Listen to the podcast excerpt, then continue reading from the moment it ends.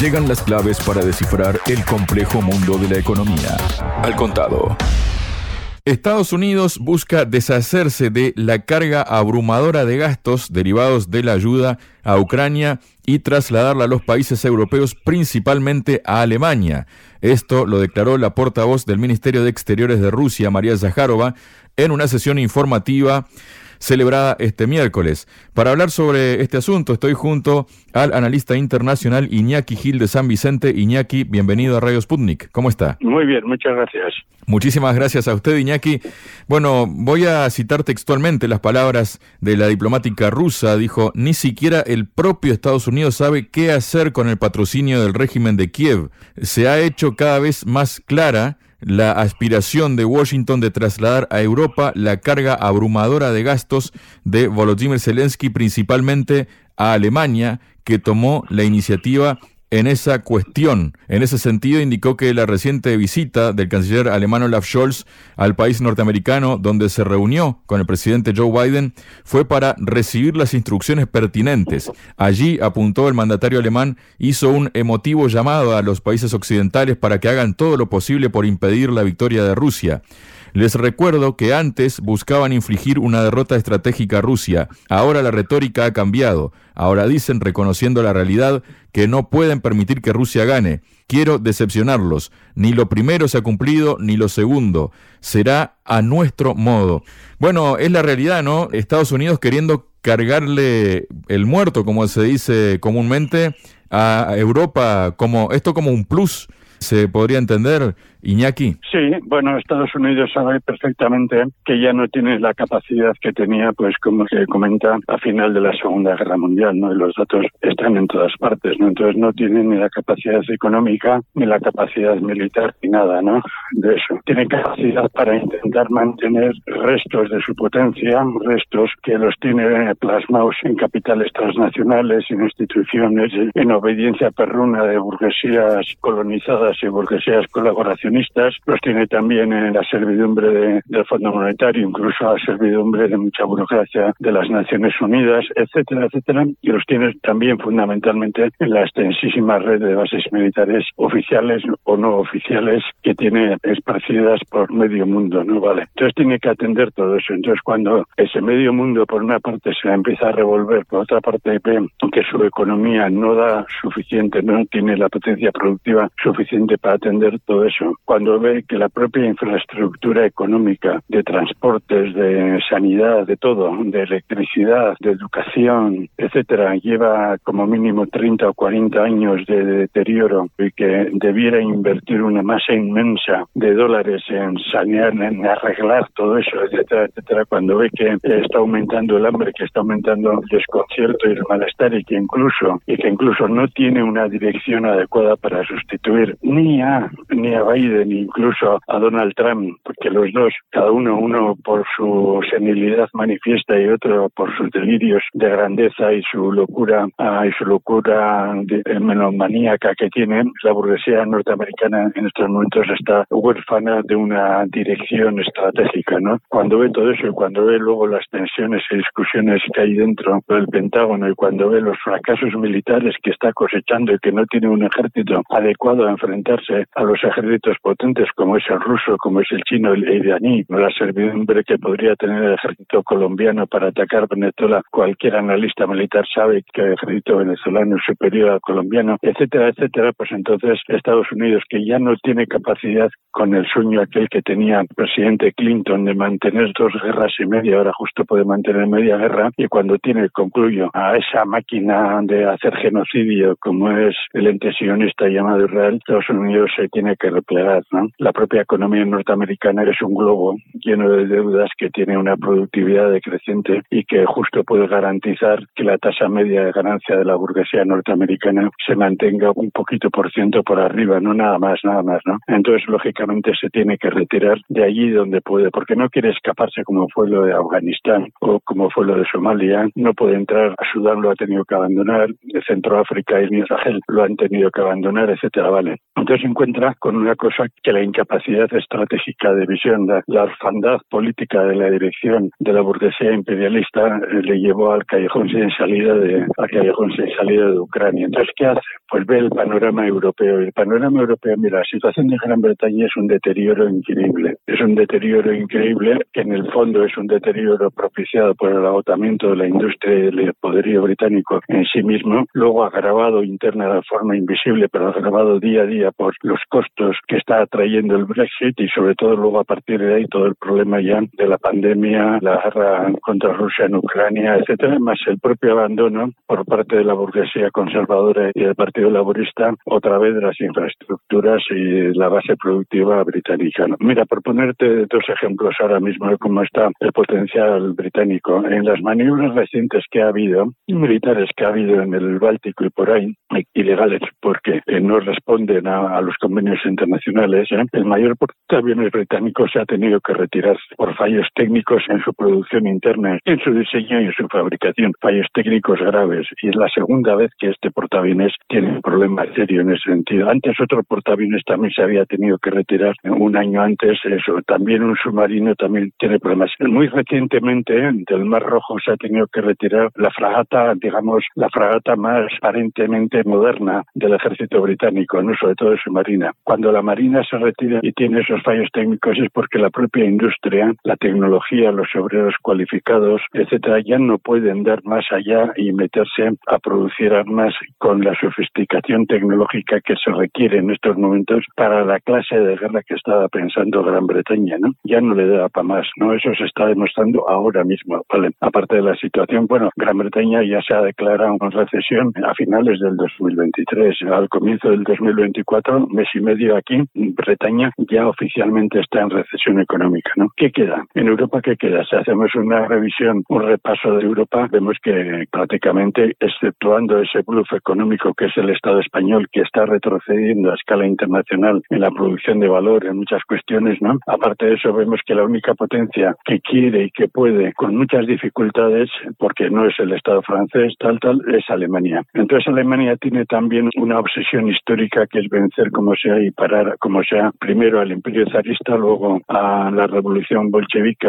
y a la URSS y luego de nuevo a la Rusia actual. ¿no? Acordémonos que ya fue Bismarck, el canciller de hierro, el que dijo que para sujetar y para vencer al oso asiático había que arrancar de Ucrania. ¿no? Entonces Alemania ha sido la potencia que ya desde mediados de los 80 ya estaba avanzando y penetrando por medio de comercio impulsado por la propia Alemania federal, etcétera, estaba penetrando en Yugoslavia, en Polonia, en Rumania, etcétera, con una política muy maquiavélica, ¿no? De dar préstamos a bajo interés, pero que ataban las economías de esos países, ¿no? Cuando implosionó la URSS, Alemania fue la que primero presionó para que Croacia, que siempre ha sido desde la época de la dominación turca en la zona, siempre ha sido un enclave de fuerzas especiales a favor de Alemania, eso se vio claramente en la Segunda Guerra Mundial, etcétera. Alemania fue uno de los países que más presionó para destrozar Yugoslavia, no es uno de los países que más está presionando para destrozar Serbia, por ejemplo, ¿no? Es la obsesión ya que Alemania ya nunca no ha podido extenderse hacia Occidente, hacia el Estado francés, los Países Bajos, Gran Bretaña, porque ha perdido dos guerras mundiales y no puede hacerlo ya más. Pues eso ahora, por eso lo que está intentando es extenderse hacia el este europeo, ¿no? Y eso lo sabe Alemania, eso lo han negociado perfectamente, ¿no? Lo negociaron con la creación de la OTAN, lo negociaron con la entrada de muchísimos militares, policías, jueces, administraciones, burócratas, etcétera, nazis a, la OTAN y a toda la estructura del poder. En Europa eso lo sabe, lo sabe la CIA, lo saben los presidentes yanquis, lo sabe todo Dios. Eso Alemania fue la pieza clave, sobre todo con Adenauer, la pieza clave de la reconstrucción del subimperialismo europeo, ¿no? Siempre con el permiso de Estados Unidos, ¿no? Y ahora Estados Unidos ve este panorama y a quien le, encarga, le encarga a Alemania hacer esa tarea. Iñaki, John, en un momento, ¿no? Mencioné la palabra plus, ¿no? De esta situación, ¿no? De que le busca trasladar esta carga, este muerto, ¿no? Estados Unidos a Europa. No solo eso, sino que previamente le ha hundido la economía, le ha destrozado la industria, la industria europea como que se está trasladando a Estados Unidos por esa ley aprobada precisamente por el país norteamericano, ¿no? Sobre la inflación.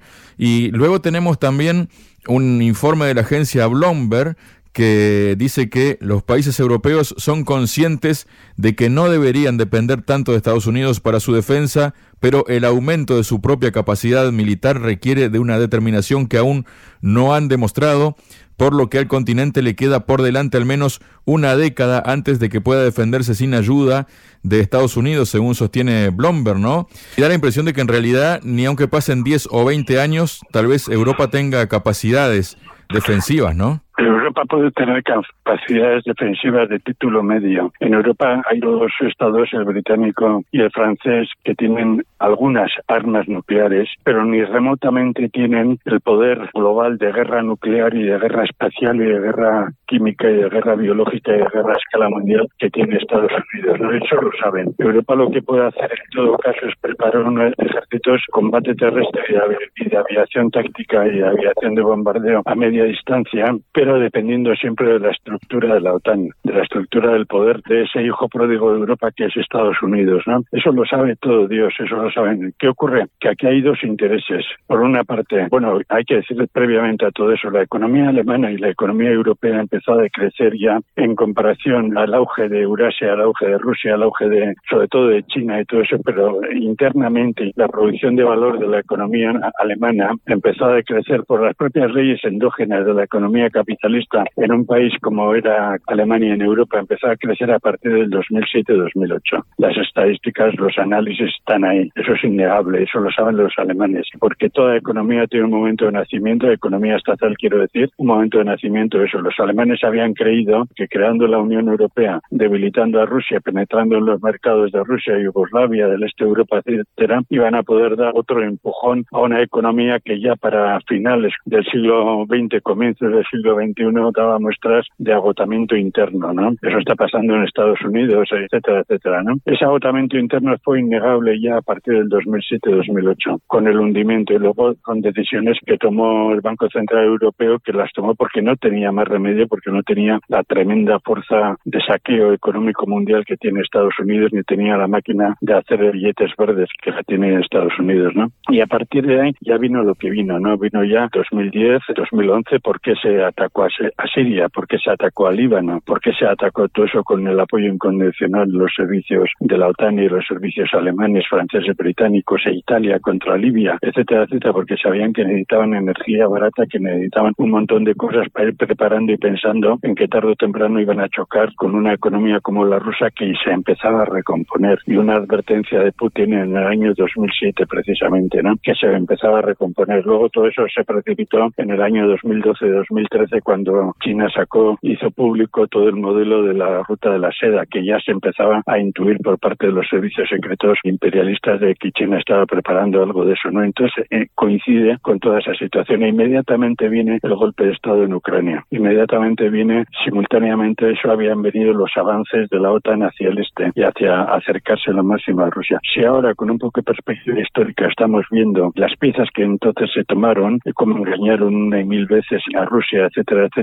vemos que eran conscientes de que su poder económico iba en declive. Entonces, mira, en el año 2015 Alemania dijo que tenía que ser la potencia militar de Europa. Entonces, la única posibilidad que tienen de hacer la potencia militar de Europa es tener armas nucleares tácticas creadas por la propia Alemania, pero no tienen ya la tremenda fuerza desarrollada por Estados Unidos y por Rusia y por China. Ya no la tienen, ni van a poder tenerla. La única alternativa que tienen, como te he dicho, son ejércitos tecnificados que puedan aguantar al ejército ruso en estos momentos, etcétera, etcétera. Eso por una parte, ¿no? Eso por una parte. Pero por otra parte tienen otro problema muy serio, ¿no? No es la primera vez que están diciendo que hay que crear un ejército. De hecho, ya hay brigadas europeas funcionando. Y ahora con el ataque a Rusia en Ucrania están reforzando todo eso, ¿no? De hecho, ya hay una petición británica muy clara, un proyecto británico de mandar tropas de la OTAN si llegan a tiempo a la orilla, a la orilla occidental del río Dnieper, etcétera, ¿no? Crear una base de entrenamiento de voluntarios y de ucranianos, voluntarios nazis y reaccionarios y voluntarios internacionales de la extrema derecha, etcétera, y ucranianos si es que queda alguno vivo, etcétera. Lo están pensando todo eso, ¿no? Y la propia Alemania está reforzando su ejército a todo correr, ¿no? Pero viene el segundo problema aquí, ¿no? Que es el problema interno en los países capitalistas europeos. Hemos visto ahora con el problema de los campesinos, ¿no? Eh, hemos visto eso, pero lo estamos viendo en una sucesión de huelgas que están rompiendo, digamos, todas las cifras de huelgas anteriores de malestar y de movimiento anterior en todos los países de Europa, ¿no? Ya hemos comentado la situación de recesión de la economía británica, la situación alemana, que entró en recesión a finales del 2023, la situación de la economía francesa, la situación en la misma Italia, etcétera, y sin analizar la situación en el Estado español, que como digo, es un globo inflado de propaganda, ¿no? Es un crecimiento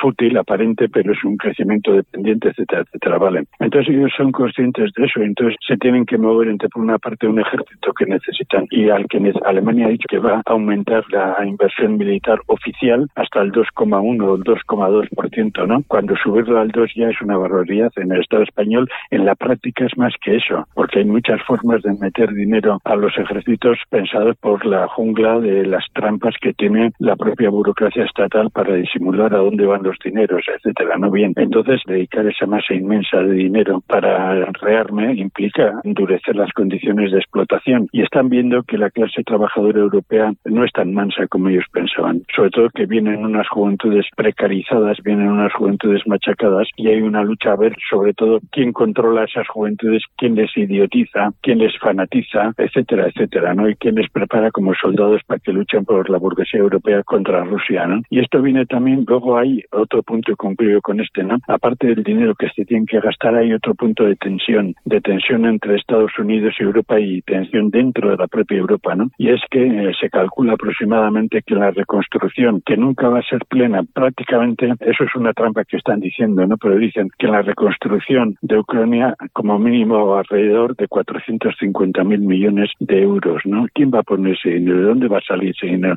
¿Quién se va a quedar con las ganancias, ¿no? Cuando hay grandes empresas norteamericanas que han comprado extensiones tremendas de territorio en Ucrania, ¿no? Hay empresas europeas que están penetrando en Polonia, que están penetrando en Rumania, que quieren quedarse con que quieren quedarse con territorios en todo el este europeo, ¿no? Ahí hay tensiones. Entonces, entre todas esas tensiones, una burguesía que en conjunto está viendo cómo Eurasia le está desbordando en todo y cómo están creciendo la, la oposición a la política norteamericana y occidental, muchos países africanos ahora ya han decidido dejar el franco. No sé si cuántos son, son una porrada ellos. Han decidido dejar el franco, el franco que creó el Estado francés para administrar su saqueo de África y empezar a utilizar monedas propias, etcétera, etcétera. Y ya lo han decidido. Eso es un golpe para la economía francesa e indirectamente para la economía europea, ¿no? En todo ese panorama y concluyo, en ese panorama y concluyo, las burguesías tienen que estar pensando con mucha cautela qué tienen que hacer. En el caso concreto de Polonia, de Hungría, de Chequia, de Eslovaquia, de Rumania, incluso frente a todas las trampas, chanchullos incumplimientos de contrato y de pactos que está haciendo la, la producción agrícola ucraniana, que es escandaloso, ¿no? Y Europa tolera eso, pero está viendo que Polonia, Hungría, esos países se están enfrentando contra todo eso y eso de rebote está creando un tema muy fuerte con la agricultura europea, con las repercusiones sociales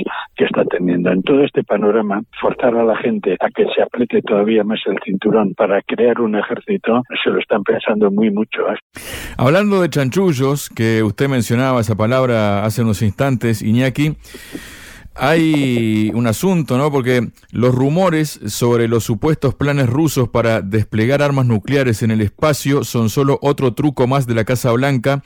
Fue lo que declaró este jueves el portavoz del Kremlin, Dmitry Peskov, durante una rueda de prensa. Explicó que las declaraciones sobre la supuesta amenaza a la seguridad nacional de Estados Unidos tienen como propósito exhortar al Congreso a aprobar un proyecto de ley de ayuda a Ucrania. No puedo comentar nada al respecto. Esperemos a esa sesión informativa, dijo, del asesor presidencial para la seguridad nacional estadounidense Jake Sullivan, para saber si habrá alguna información. Pero está claro que la Casa Blanca está intentando, con razón o sin ella, presionar al Congreso para que vote la ley de asignaciones. Eso es obvio. ¿Qué trucos utilizará la Casa Blanca? Ya lo veremos, dijo Peskov. ¿Cómo ve esta situación usted, Iñaki? Sí, la administración Biden, el Partido Demócrata, que por ahora ya empieza a mostrar ciertas fisuras internas al ver que la senectud de Biden pues, le puede costar muchos, muchos votos, sobre todo entre la juventud, de la juventud norteamericana, ¿no? Sabe que si quiere seguir con la política de retirarse ordenadamente de Europa, manteniendo el control, tiene que dedicar dinero a Ucrania. No puede dejarle a Alemania sola, no puede dejarle a una agotada Gran Bretaña y a una debilitada Francia y a una Italia a una Italia que tiene problemas para mantener su escuadra en el Mediterráneo, no puede dejarles tirados, ¿no? Lo que tiene que seguir demostrando es que tiene el poder suficiente para, aunque sea, dar no el dinero que ha dado a Mansalva anteriormente, sino una parte correspondiente y sobre todo para mantener dentro de Estados Unidos esa ficción de ser, como dice Biden y los demócratas, la potencia necesaria, ¿no? El país necesario en el mundo para que haya orden en el mundo, ¿no? Saben todo eso, ¿no? Entonces saben que se acercan unas elecciones y que tal y como va el panorama, los demócratas y los republicanos pueden ganar y tienen poco tiempo. Están cazados en su propia... Entonces, como están cazados en sus propias mentiras y maniobras, como en el Estado español exactamente igual, están cazados ahí y tienen que recurrir al miedo. El miedo siempre es la gran pasada. Hay dos clases de miedo. El miedo provocado que no tiene base real, como este caso, y el miedo que consciente de ante una situación que puede ser terrible, ¿no? Pero en este caso no existe eso. Lo que están haciendo es un miedo provocado que justifique y que haga que la población norteamericana vuelva a agachar la cabeza viendo cómo tanto, tanto, tanto dinero que es imprescindible para el interior de Estados Unidos va a dilapidarse a un régimen corrupto, a unas burguesías corruptas y a familias corruptas como es la familia Biden, que tiene el hijo, como todos sabemos, que tiene negocios. La Nolan tiene negocios en Ucrania. Todas las grandes familias, independientemente de si son demócratas o republicanas, tienen negocios en todos los países que controlan, etcétera, ¿no? Entonces, en esa dinámica tienen que potenciar el miedo, el miedo caótico, el miedo incontrolado, el miedo manipulador. Una cosa es un miedo de instinto de supervivencia, como este que no atiende a razones, otra cosa es un miedo consciente, meditado, que se basa en realidades objetivas, se basa en realidades innegables, etcétera, etcétera. Entonces, ahí hay una capacidad de discernimiento, de debate, de soluciones, etcétera, etcétera. Pero en este miedo no. Este miedo se trata de meter miedo para que la población norteamericana aguante esto y, otras cosas más que vendrán si ganan los republicanos, ¿no? Luego otra cosa es si ganan los demócratas, ¿no? Ahí hay que tener en cuenta todo lo que hizo Donald Trump y si llega Donald Trump al gobierno de la Casa Blanca, posiblemente la ferocidad sea la misma o se incrementará, pero tenga otros objetivos. Sabe que no se pueden enfrentar directamente a Rusia, entonces igual posiblemente lance toda la ofensiva contra China, contra Venezuela, contra Cuba para volver a controlar toda nuestra América, contra el propio pueblo norteamericano, etcétera, etcétera. Eso ya son futuribles que no podemos comentar ahora. Pero en estos momentos, la política del Partido Demócrata, más de todas las instituciones y sobre todo de la poderosísima industria de las armas, de la industria de la matanza humana y de la industria pro-israelí controlada por el ente sionista, etcétera, etcétera, están necesitados de invertir masivamente en la industria de la matanza humana y para eso necesitan producir miedo. Y eso es lo que están haciendo, miedo, pánico y